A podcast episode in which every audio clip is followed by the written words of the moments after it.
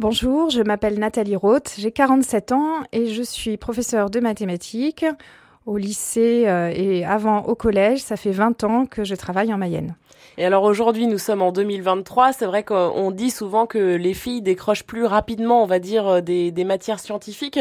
Euh, Est-ce que vous constatez ça, vous, dans vos classes de, de lycée ou pas? Oui, on a euh, certaines filles, en tout cas, qui attendent. en fait, elles ont eu un niveau d'exigence d'elles-mêmes très, très, très élevé et elles n'osent pas se lancer si elles n'ont pas euh, 17, 18 de moyenne.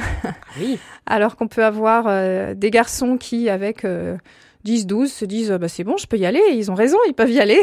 On aimerait bien que des filles qui sont aussi à ce niveau-là euh, se lancent. Et je sais que vous êtes sensible aussi à, à cette égalité, justement, euh, filles-garçons, euh, auprès de vos élèves. Comment ça se concrétise au quotidien chez vous? On essaye de faire attention à tout ce qui est euh, en particulier stéréotypes, euh, tous les biais qui peuvent euh, exister dans les, dans les commentaires, dans les notations.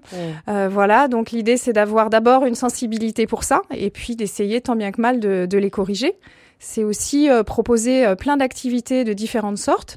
Aujourd'hui, euh, de plus en plus, on développe l'oral, par exemple. Ouais. Même Ça, en mathématiques. Même en mathématiques, absolument. Et Ouais. ça, c'est aussi un domaine dans lequel euh, les élèves peuvent se, se présenter sous un autre jour que euh, une résolution euh, d'exercice euh, par écrit. Est-ce que vous avez aujourd'hui un, un message à faire passer, alors soit aux jeunes filles qui souhaiteraient euh, s'engager dans une matière euh, scientifique, euh, soit aux auditeurs aussi qui nous écoutent en tant que professeurs de mathématiques? Ben, en fait, les élèves, quand ils sont au collège ou bien au lycée, ils ont une vision des mathématiques qui est très réductrice, tout simplement parce que ben, on a de la technique à faire à- avant pour démarrer. Mais en fait, la plupart du temps, quand j'essaye de faire découvrir des métiers qu'on peut faire avec les maths, les élèves ressortent de là en disant ah bon, il y a autant de choses qu'on peut faire.